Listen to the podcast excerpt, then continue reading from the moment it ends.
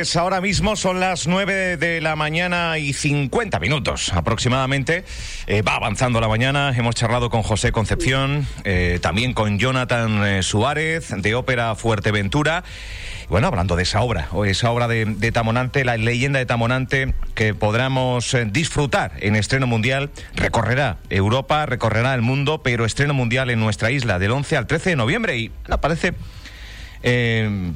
curioso que una obra de tal envergadura, quizás haya otras, eh, pues no, no, no, estén presentes por lo menos con los protagonistas en, en Fitur, quizás. Quizás haya su, su hueco para su difusión y, promoción. Estamos muy expectantes, estamos en Fitur 2021 por primer año. Radio Insular, Fuerteventura hoy, Sur FM, la voz de Fuerteventura, todo este entramado, pues van a estar muy, muy pendientes de lo que suceda en, en Fitur y muy pendientes del trabajo de Fuerteventura y sus municipios para mm, desarrollar estrategias, eh, reuniones, eh, puntos de vista, eh, para ver cómo afrontamos la situación que tenemos a nivel, a nivel turística, con los vaivenes, que vienen los británicos, que no vienen, que los alemanes no hacen cuarentena, que igual mañana sí. Bueno, pues así andamos con ese vaivén. Y este va a ser un Fitur de incertidumbre y ojalá de muchas certezas, ojalá de, muchas ideas. Yo creo que Jessica eh, de León eh, ha cogido la batuta, eh, moderniza la promoción de Fuerteventura al siglo XXI y ojalá eso también se materialice en, Fitur. Estaremos muy pendientes. Desde mañana ya, desde mañana y hasta el domingo. Y ahora vamos a hablar de otros asuntos. También estará Puerto del Rosario, creo que con su alcalde en una de las jornadas y con la concejala de turismo Sonia Álamo. También parece ser que visitará por parte de la delegación eh, capitalina una de las técnicos eh, de turismo. Yo creo que los obreros tienen que estar también allí. Los políticos también. Pero esos técnicos, muy bien, yo aplaudo que Sonia diga, usted viene conmigo porque quizás usted es muy válida a la hora de, de afrontar las diferentes situaciones que se produzcan en Fitur. Es el responsable de Economía y Hacienda de Puerto del Rosario, el de los dineros, el de los euros, el de las perras. Juan Manuel Verdugo, buenos días. Buenos días. Eh, ¿Cómo está? Pues muy bien. Uh, espera, no sé qué le ha pasado al micrófono, que es... Eh, se, se, se, ha ido el micrófono justo ahora que íbamos a hablar de, de cosas interesantes, de bajada de, de, impuestos. Buenos días ahora, Juan Manuel. Ahora Buenos sí, días. ahora sí. Digo que cómo está. Pues muy bien, la verdad es que encantado de poder compartir eh, con ustedes pues este momento, porque además es la primera vez que vengo a, a Radio Insular y, y bueno, pues eh, pues muy bien, eh, para explicar un poco aquello que se me demande. La primera de muchas, espero. Sí. Eh, la primera de muchas. Bienvenido a esta, a esta casa, Gracias. señor Verdugo. Vamos a hablar por eh, un, a nivel general, ¿no? A nivel eh, de contexto. ¿En qué está trabajando? ¿En qué está ahora mismo liado el, el concejal de Economía y Hacienda portuense? Aprovecho lo de portuense porque no está claro el gentilicio Uy. de Puerto del Rosario. Eh, de hecho, el otro día había un debate en redes que efectivamente cuál era el gentilicio de Puerto del Rosario. ¿No es portuense? ¿eh? Portuense, puertense, puerto torresense, en fin, que hay muchas variables sobre el gentilicio. No hay un gentilicio oficial. Eh, ah, no lo hay.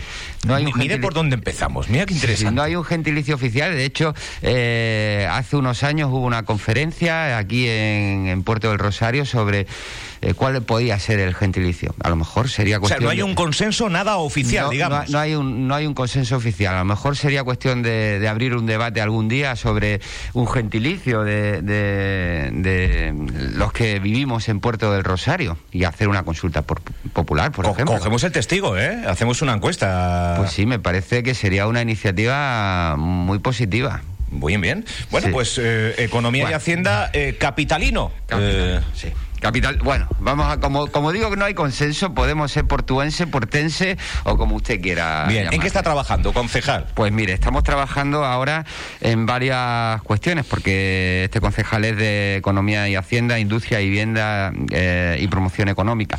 Entonces, en cada una de las parcelas, pues tenemos ahora trabajo, tenemos proyectos. Eh, desde el punto de vista de Economía y Hacienda, creo que es importante. Eh, reseñar que estamos que aprobamos eh, recientemente la ordenanza una modificación de la ordenanza del impuesto de construcciones eh, para diríamos eh, introducir una serie de bonificaciones vinculadas sobre todo a inversiones sostenibles pero lo más importante dentro de esa modificación creo que es la introducción de una de una disposición transitoria que permite que vaya a bajar el impuesto de construcciones para aquellas desde la entrada en vigor hasta el 31 de diciembre de 2023 que baja el tipo del impuesto del 3,5 al 0,5. Eso eh, implica una disminución de los impuestos. Del 3,5 al 0,5. Sí, un 600% de, de, rebaja, eh, transitoriamente, digamos, para incentivar en lo que son eh, las inversiones, las inversiones económicas dentro del ayuntamiento de dentro del municipio de Puerto del Rosario. Eh, sobre todo para aquella además es válido para, pues, para inversiones desde un punto de vista de pequeñas promociones, eh, unifamiliares, eh, de vivienda unifamiliar, a eh, grandes inversiones como pudieran ser pues inversiones geoestratégicas importantes, como... cualquier tipo de licencia de obra, prácticamente. Cualquier tipo, sí. Y luego, además, el 31 de mayo vamos a, a llevar a pleno, en el pleno ordinario del mes de mayo, una reducción de la tasa por licencia de obra de también durante una, introducir una modificación, eh, una disposición transitoria para que desde el 1 de julio de 2021 al 31 de diciembre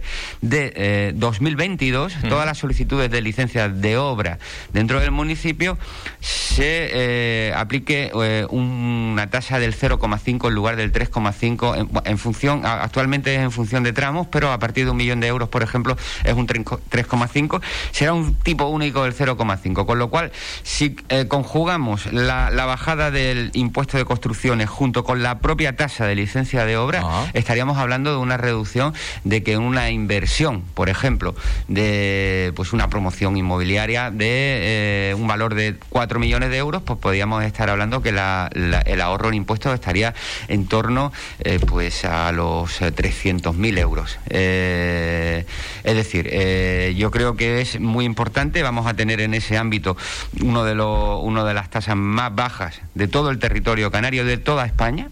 Piense que el impuesto de, de España. De toda España. El, impuesto de construcción en el Ayuntamiento de Madrid está en un 3,5 cuando se habla de, eh, de, política fiscal y demás, o sea, está en un 3,5, nosotros lo vamos a poner en un 0,5.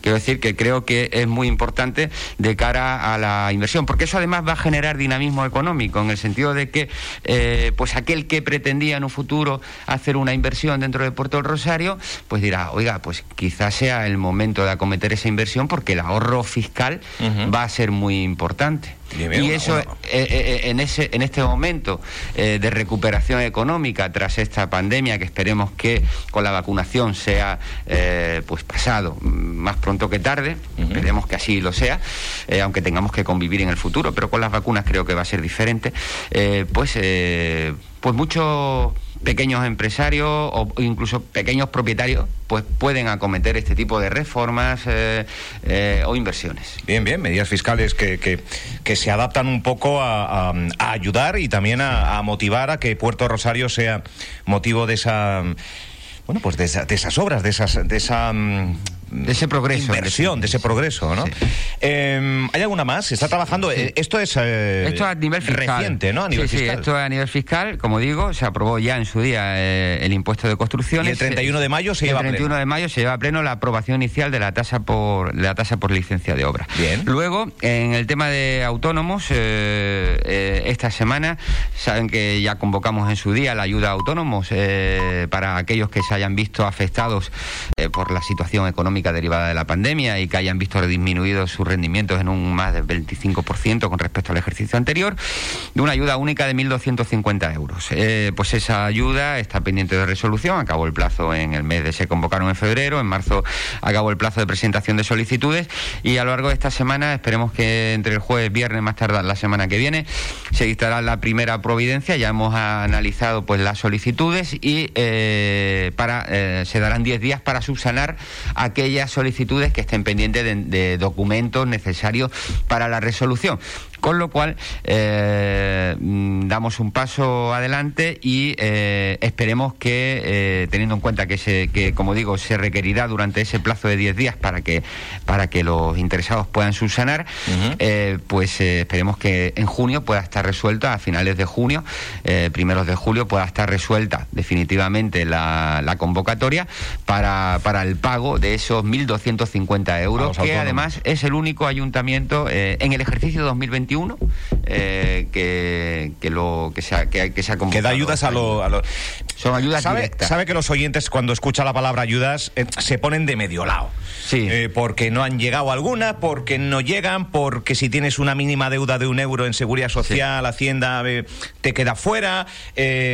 Más allá de que la cuantía, 1.250 para un autónomo con pérdida, pues sea suficiente o no, ese es otro tema. Sí. Pero también la oposición dice que, que ustedes lo ponen bastante complicado, ¿no? Para, para poder acceder a este tipo de, de ayudas. Yo no sé si la burocracia general es para todos o si bien es cierto que en las particularidades de, Puerto Rosario, pues, pues no sé si hay una letra pequeña, mediana o grande de, exigencias que no todo el mundo puede cumplir. Bueno, el año pasado eh, sí es cierto que se otorgaron en este ámbito fueron 50 y algo ayudas eh, autónomos, la ayuda directa de los afectados por, eh, por la pandemia, eh, porque el año pasado lo que se lo que se requería era no haberse acogido a la prestación por cese de actividad. Este año y, y, es cierto que el año pasado mucha, muchos autónomos se acogieron a la prestación por cese de actividad y, y quedabas fuera quedabas de las fuera de la ayuda porque entendíamos Claro que... que- ya había un mecanismo de ayuda que era el que establecía tanto la seguridad social con la prestación por cese como la propia establecida por el gobierno de Canarias y el propio gobierno de España.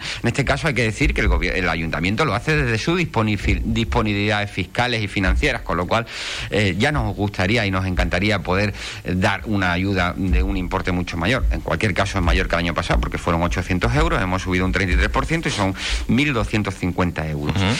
Eso sí, este año se, eh, se, se quitó eh, la el requisito de, la, de acogerse a la prestación por cese de actividad durante un periodo eh, inferior a seis meses, o sea, superior a seis meses, eh, con lo cual hemos recibido desde luego un mayor número de solicitudes que están en torno a los 200 y pico autónomos, son 200 y pico familias que espero que la mayor parte de ellos puedan acogerse. En cuanto a que tienen que estar al día en las obligaciones tributarias de seguridad social, mire, es que eso es una cuestión insoslayable por parte del Ayuntamiento de Puerto Rosario, que no puede soslayar. Si yo permitiese un acceso a una ayuda a aquellos que no están al corriente, estaría directamente eh, prevaricando por cuanto eh, la Ley General de Subvenciones, que es por la norma, que es la ley, eh, una ley del año 2013, que es una ley nacional y que es la cabecera jurídica de esta de cualquier subvención, más allá de la ordenanza que nosotros te- tenemos, que tenemos una ordenanza eh, una ordenanza de subvenciones dentro del propio Ayuntamiento de Puerto del Rosario,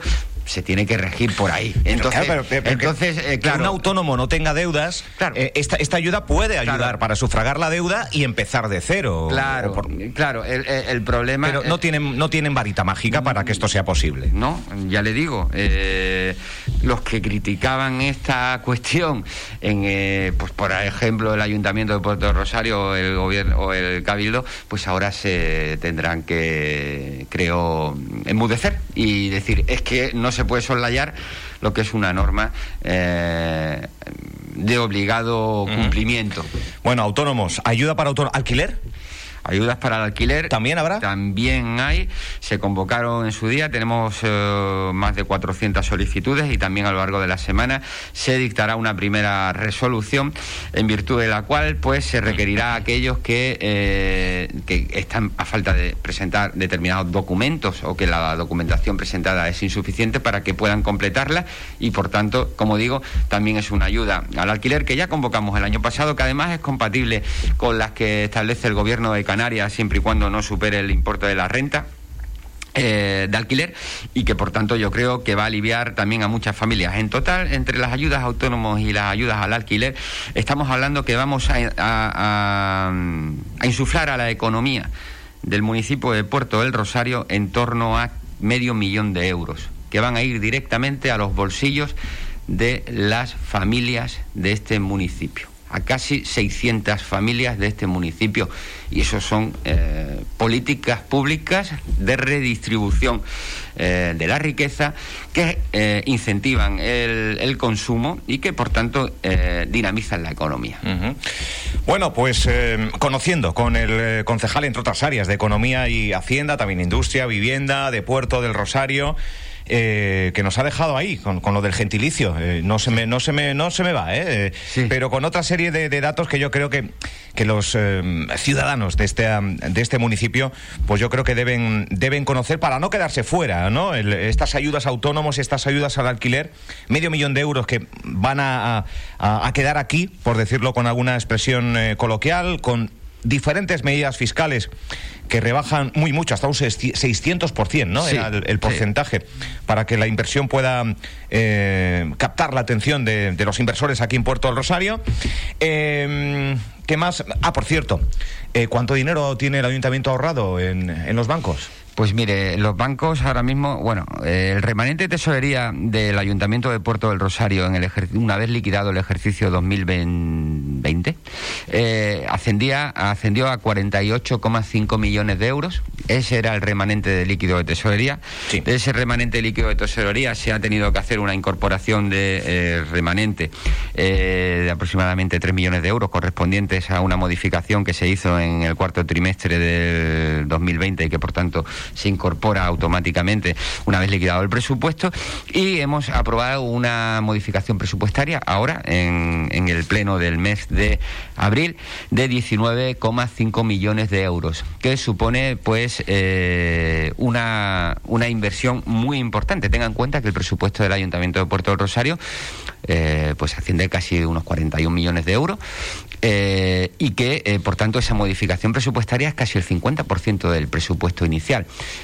Es una modificación presupuestaria que va a permitir eh, numerosas eh, inversiones eh, dentro del municipio, muchísimas, como digo, numerosas obras para mejorar la vida de los ciudadanos y ciudadanas del puerto del Rosario y en, todo, en todas las áreas además. De hecho, hay una área que es la de, porque últimamente se habla mucho del tema de parques y jardines, donde lleva una modificación concreta de 2.400.000 euros. ¿Está hablando de los parques infantiles? Sí, sí, para los parques infantiles. ¿Se van a abrir? Eh, se, van a. Se van, lo primero, a eh, licitar las obras necesarias para hacer los parques infantiles seguros. Eh, porque este ayuntamiento es. lo primero que tiene que tener en cuenta es que este ayuntamiento hace de la responsabilidad virtud y que, por tanto, eh, la responsabilidad que recae sobre la seguridad de los niños y niñas de este municipio recae en las instalaciones, los titulares de las instalaciones municipales. Si tenemos unos informes que nos dicen que esos parques no observan las medidas de seguridad suficientes, pues hay que eh, reformarlos. Y hemos aplicado, como digo, hemos aprobado una partida de 2.400.000 euros con unos proyectos que ya están eh, hechos, que ya están encargados por la propia eh, concejala de Parques y Jardines y que por tanto en cuanto tenga efectividad ese em, ese presupuesto, esa modificación presupuestaria, se licitarán. Esperemos que sea para junio, que por tanto estén adjudicados en el mes de julio los eh, proyectos, diríamos, las obras de, reforma, Estamos hablando de, prácticamente todos los parques infantiles están cerrados de municipio. Eh, eh,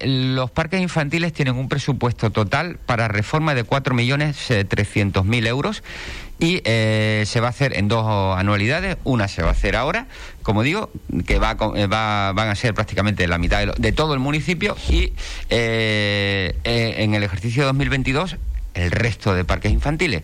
hay parques infantiles de, diferentes zonas del municipio que no se abrirán hasta 2022. Sí, esperemos que eh, con los parques que vamos a abrir ahora, que son la, casi son la mitad eh, o algo más de la mitad, pero además en punto eh, parques grandes, diríamos, que puedan aglutinar a, pues, al mayor número de niños y niñas, entre ellos el parque de la Avenida Juan Carlos, que va, a ser un parque... de la Avenida Marítima, ¿no? De la Avenida Marítima, un parque extraordinario.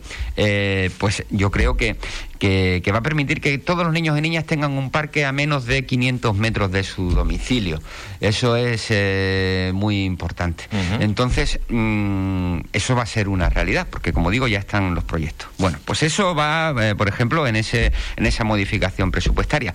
Pero además no nos conformamos con esta modificación presupuestaria y eh, ya estamos preparando una nueva modificación presupuestaria que se, que se verá hecha realidad pues en junio o julio para seguir eh, usando esos remanentes que una vez que la ley de estabilidad eh, eh, financiera no es aplicable la regla de gasto al ejercicio 2021 y 2022, pues consideramos que hay que usar esos remanentes de tesorería. Bien, concejal, cuando una familia tiene ahorros, tiene 48,5 millones en el banco, una familia, que es la familia del ayuntamiento, y dedica tan solo 0,5, o sea, medio millón a autónomos, a alquiler. Un vecino dice, ¿cómo es posible? Pero si tenemos más ahorros, si lo estamos pasando mal ahora. ¿Cómo se le explica a un vecino eso? Eh, pues mire, se le explica a un vecino de una forma muy sencilla. Eh, se le explica a un vecino, eh, pues explicándole que evidentemente hay muchísimas, muchísimas actuaciones materiales que el ayuntamiento tiene que llevar a cabo que también son políticas públicas. Porque si usted se queda con ese medio millón de euros, que son las ayudas al alquiler, porque es que no se puede dar más. ¿Me explico? Y no se puede dar más porque es que no hay muchos más inquilinos que reúnan los requisitos. Se le está dando a todos aquellos inquilinos que reúnen los requisitos. A todos. Prácticamente. O sea, es que eh, lo que tampoco puede hacer un ayuntamiento es regalar el dinero, quiero decir. Eh, y a los autónomos se les está dando eh, pues una ayuda que es superior a la que establece, por ejemplo, la propia Junta de Andalucía, que en una ayuda similar, que es de 800 euros. Nosotros estamos dando una ayuda de 1.250 euros. Pero entiende, la, pregunta. Pero, Sí, pero, pero eh, es que, eh, claro, es que en ese dinero, eh, en el resto de, las políticas públicas, van un millón de euros en políticas de servicios sociales. Es que no solamente son esas ayudas al alquiler. Esas ayudas al alquiler son ayudas de naturaleza diríamos, mm, eh, eh, no, de emergencia social, sino las ayudas de emergencia social van por otro lado. Y ahí hay casi un millón de euros eh, para las familias que realmente peor lo están pasando. Diríamos que estas ayudas son a aquellos que tienen sus cuotas al día complementarias específicas. son complementarias específicas eh, para personas que están pero hay personas que no lo están pasando bien y que se les tiene que hacer un millón y que se y que, y que tienen políticas en servicios sociales de casi un millón de euros pero es que además eh, pues hay muchísimas eh, actuaciones que el ayuntamiento tiene que llevar a cabo que requieren inversiones importantes ahora vamos a, como digo hemos aprobado una de, de 20 millones donde hay 6 millones para 7 eh, millones para mejora de nuestras calles. O sea, eh, mejorar nuestras calles. Otra demanda también que la oposición están en RQR y los vecinos. Sí, pero nunca, nunca en este municipio se habían hecho tantas obras como se ha hecho en estos dos años. Y eso se lo dice cualquier vecino y vecina de este municipio, porque a mí me lo dicen por la calle.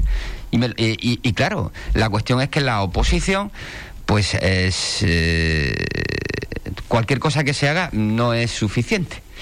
Pero yo le garantizo, las obras que se están haciendo en este municipio hacía, pues no sé, 8, 10 años que no, que, que, no había tal cantidad de obras en el municipio. Eso es un hecho incuestionable. ¿El plan de asfaltado o de...? El, plan de asfaltado lo estamos viendo, pero es que además, eh, mire, eh, la calle Primero de Mayo, eh, la que va desde, en la prolongación que va desde León y Castillo hasta la zona de Manuel Velázquez Cabrera, ahí va una actuación que va a remozar absolutamente la, la Primero de Mayo y que va a tener una inversión, además cofinanciada por el gobierno de Canarias, de 3 millones de euros. Algo nos adelantó Lady de Obras en su momento. Y... 3 millones de euros eh, y que va a embellecer nuestro municipio. Eh, además, eh, en, la propia, en el propio, en la zona del charco, se van a cometer ahora eh, también eh, inversiones en plan de asfaltados, en plan de canalizaciones, en mejora de nuestras infraestructuras de, en definitiva, que tienen también una inversión de casi un millón y medio de euros. en fin, son, son muchísimas las obras que, y luego tenemos la rehabilitación de la Molina de la Charca, que va a poner en valor un patrimonio histórico que ha sido objeto de abandono por parte de las autoridades que nos precedieron. Y eso hay que recalcarlo. Sin embargo, desde este ayuntamiento se está eh, intentando preservar ese patrimonio con actuaciones como la de la charca y no, no va a ser la última. Y eso será un valor patrimonial que además el visitante que venga a, Puerto del Rosario pues podrá encontrar eh, elementos que hagan mucho más atractivo esta ciudad, este municipio, y eso al final genera riqueza. No todo se puede canalizar a través de ayudas, hay que generar riqueza. ¿Cuánto costó? Eh, diga ya la cifra clara, porque la, famosa glorieta de Secundino Alonso, zona de, de los pozos. La famosa glorieta estaba presupuestada, si no recuerdo mal, en 60.000 euros, ¿no?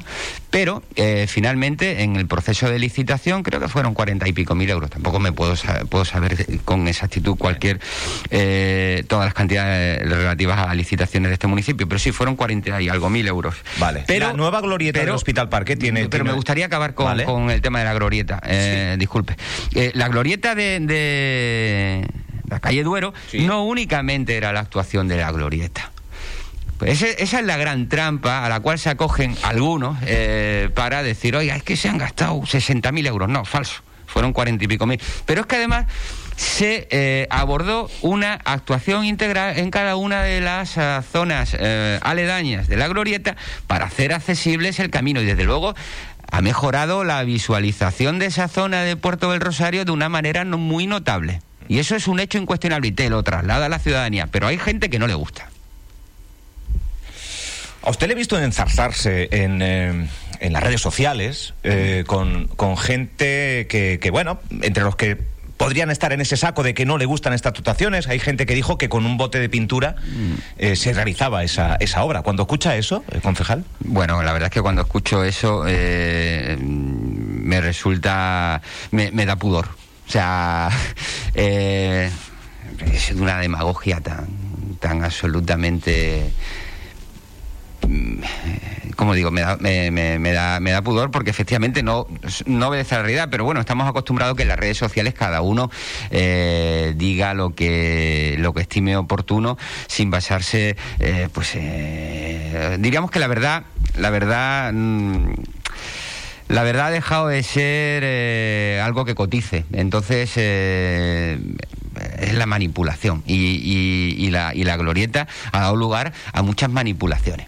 Ha dado lugar a muchas manipulaciones, pero yo creo que al final es que mm, por mucho que uno lo diga, eh, porque son al final son cuatro, la inmensa mayoría de la ciudadanía, la verdad, te dice, oye, pero si es que me has hecho feliz, porque es que voy desde porque es que voy desde el charco que vivía en el charco y ahora puedo llegar hasta hasta el gimnasio, a la piscina y, me, he ahorrado una cantidad de tiempo y, además eh, todas las reacciones que he escuchado yo a nivel personal y han llegado a este medio son a favor de esa audita. Hemos salido eh, hace pocos, eh, hace unas semanas, también concejal José Herrera, José Juan Herrera, avanzaba la de la obra de la peatonal primero de mayo. No, del tramo no peatonal. No, no, no, es peatonal. No es, peatonal. Será rodonal, ¿no? Será rodonal, En, un, sentido eh, y, además, por tanto, no se, no se puede peatonalizar porque entendemos que es un, eje importante. Y la eh, mm, glorieta, de Hospital Parque. Secundino Alonso, León y Castillo.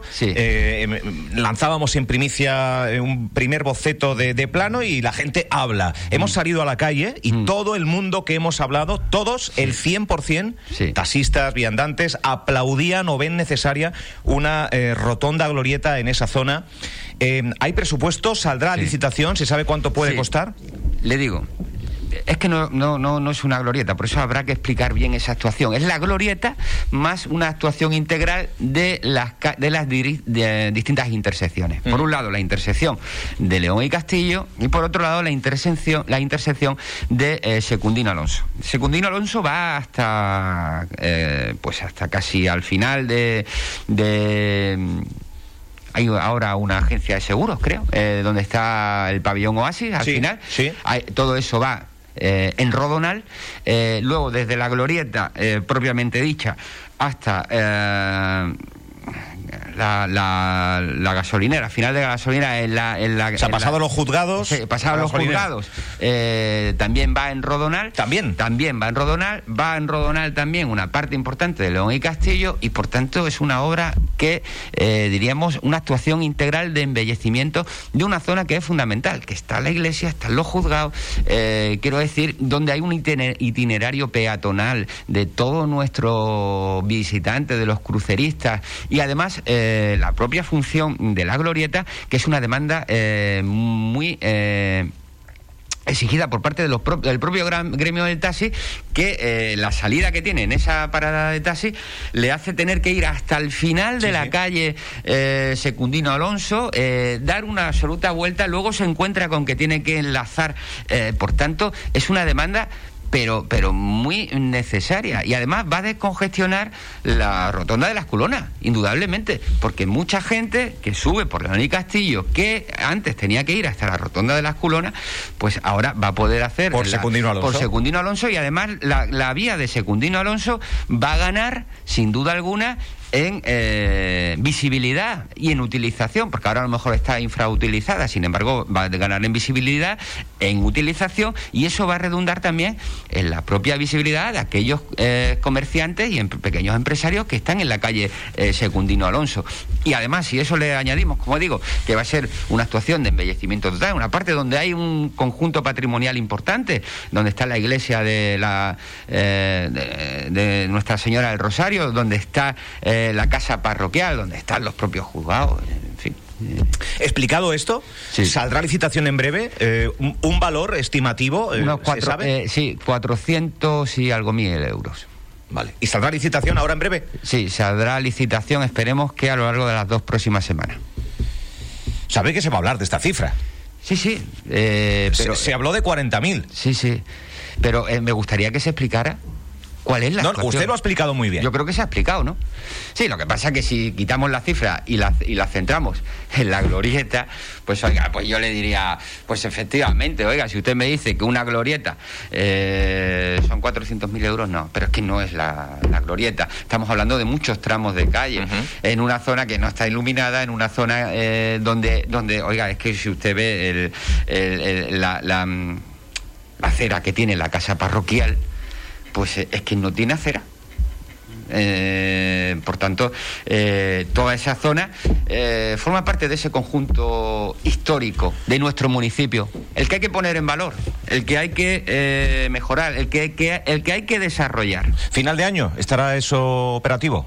Final de año es probable que esté operativo. el plazo de ejecución creo que son cuatro meses si, si como le digo, se licita a lo largo de la próxima semana, eh, pues esperemos que en el mes de junio pueda estar adjudicada, que las obras se inicien en agosto, agosto, septiembre, octubre, noviembre. Sí, para Navidades. unos cuantos meses de revuelo, cortes de tráfico, etcétera, etcétera. Pero sí, eh, no, hay obra que no. No hay obra que no genere molestias para el ciudadano. Todos estamos acostumbrados a la. vamos, todos sabemos que cualquier obra, pero cualquier mejora de, de nuestras vías, de nuestras calles, Mm, al final redunda en una mejora de nuestra calidad de vida. Estamos ya muy fuera de tiempo, pero hay un par de asuntos que a mí no me gustaría, lo tenía aquí en el guion, iba a despedirle, pero hay un plan específico para los polígonos que me gustaría que detallara así muy por encima y un concurso de ideas empresariales. Sí. Sí, hay un concurso. Estos dos últimos puntos. Un concurso, eh, el concurso de ideas empresariales es una idea que yo planteé cuando me hice cargo de la concejalía en el mes de junio de 2019. Vamos a hacer ya ahora dos años. Ya se han realizado dos, el primero y el segundo. En el primero solamente hubo un una participante que, que fue, se, se, hizo una exposición del proyecto, se acogió que era la robótica en los colegios y demás. La verdad es que era muy interesante. Y el segundo premio, pues hubo, ya hubo mayor participación Entre ellos había una plataforma de intercambio de productos como una especie de Amazon, eh, pero a nivel de Macaronesia, a nivel de la Macaronesia. Eh, y eh, bueno, fue el proyecto ganador. están en, proceso ahora de ejecución de ese proyecto. Además es un proyecto muy interesante porque son está conformado por una serie de, personas, en, concreto alumnos y alumnas de, del Instituto de Maja Marcial, que han acabado sus respectivos estudios eh, unos en el ámbito informático, empresarial y demás, y están en un proyecto que me parece muy bonito, que, que pudiera resultar muy ilusionante. Y luego, pues otros dos proyectos que también se aprobaron, eh, aquí agricultura ecológica, un tema de una aplicación informática para restaurantes y tal. Y este año, eh, y también están en proceso de ejecución y desarrollo. Este año, pues convocamos el tercer concurso de ideas empresariales, que esperemos que además va a estar dotado con una mayor dotación presupuestaria. En concreto, habrá un primer premio de 18 mil euros eh, para aquel proyecto que, eh, suponga mm, eh, pues una innovación tecnológica a nivel de sostenibilidad, turismo y demás, y dos accesits de 6.000 euros también para, para aquellos emprendedores que puedan iniciar pues un proyecto, que bien puedan ser emprendedores iniciales o, o aquellos autónomos que en un momento dado quieren generar un nuevo proyecto o complementario innovador dentro de, su actividad. Y, se convocará pues también pues el en los próximos, las próximas semanas. Esperemos que sea la semana que viene eh, para, para este 2000, 2021 y tendrán un plazo para preparar esos proyectos con sus memorias respectivas y demás hasta el año, eh, ah, bueno, hasta el mes de septiembre y a partir de ahí pues, eh, pues resolverlo. Eso en cuanto al concurso de idea empresarial. En cuanto a los polígonos industriales, mire, yo me encontré una, una situación pues complicada en los polígonos industriales eh, y eh, si bien me encontré eh, en una situación complicada, sí que en honor a la verdad, sí que vi que por parte del concejal que me precedió, que era don Luis Chacón, se hizo un, un, esfuerzo por ver cuál era esa situación de los polígonos industriales que habían sido objeto de abandono durante muchos años mm. eh, por la institución. De hecho, el polígono de la Honduras eh, lleva sin, sin, abastecimiento de aguas eh, propio desde su inicio, no sé, 15 años o más, desde la, desde, la recepción de las obras. no tiene luminaria, no, no, no tiene luz. en fin, son, son situaciones que me parecían absolutamente paradójicas, ¿no? En un municipio que se considera eh, capital. Se va a tomar eh, mano entonces en eso. Entonces eh, yo, pues, se encargaron varios, varias, varios, varios estudios para ver cuáles eran las deficiencias de cada uno de esos polígonos industriales, ver también la situación urbanística de cada uno de ellos y a partir de ahí, pues, ir acometiendo dentro de las disponibilidades presupuestarias actuaciones. Y en virtud de eso, pues, sí que tenemos un, un plan de mejora y modernización de los polígonos, también en este este aspecto con el FEDE, eh, eh, con la cooperación con el Cabildo de Fuerteventura a través del Plan Insular de, Obras y a través del FEDECAN y demás, vamos a, vamos a intentar que de forma conjunta podamos mejorar la situación de los polígonos a través de mejoras de canalizaciones, servicios de contra, extinción de, contra incendios, porque es que no, ni siquiera tenían contra incendios. entonces, pues todo eso se va a llevar a cabo de entrada, lo primero que hemos hecho y que ya se ha licitado eh, es el abastecimiento de, de, agua corriente en el polígono de la Hondura, que era una demanda por parte de los industriales de ese polígono desde hace pues muchísimos años, ya es una realidad porque ya se ha licitado, ha costado trabajo porque hemos tenido que trabajar con el consorcio para que dieran su parecer sobre, sobre, esa, sobre esa actuación, pero al final eh, elaboramos y aprobamos un proyecto y eh, ese proyecto, que son casi 400, más, de 400.000 euros, eh, está en licitación y esperemos que sea una realidad el, dentro de este año, dentro de este ejercicio. Y también acabamos de terminar un proyecto para dotar de luminarias el polígono industrial de la Honduras, que también esperemos que se, que se dote.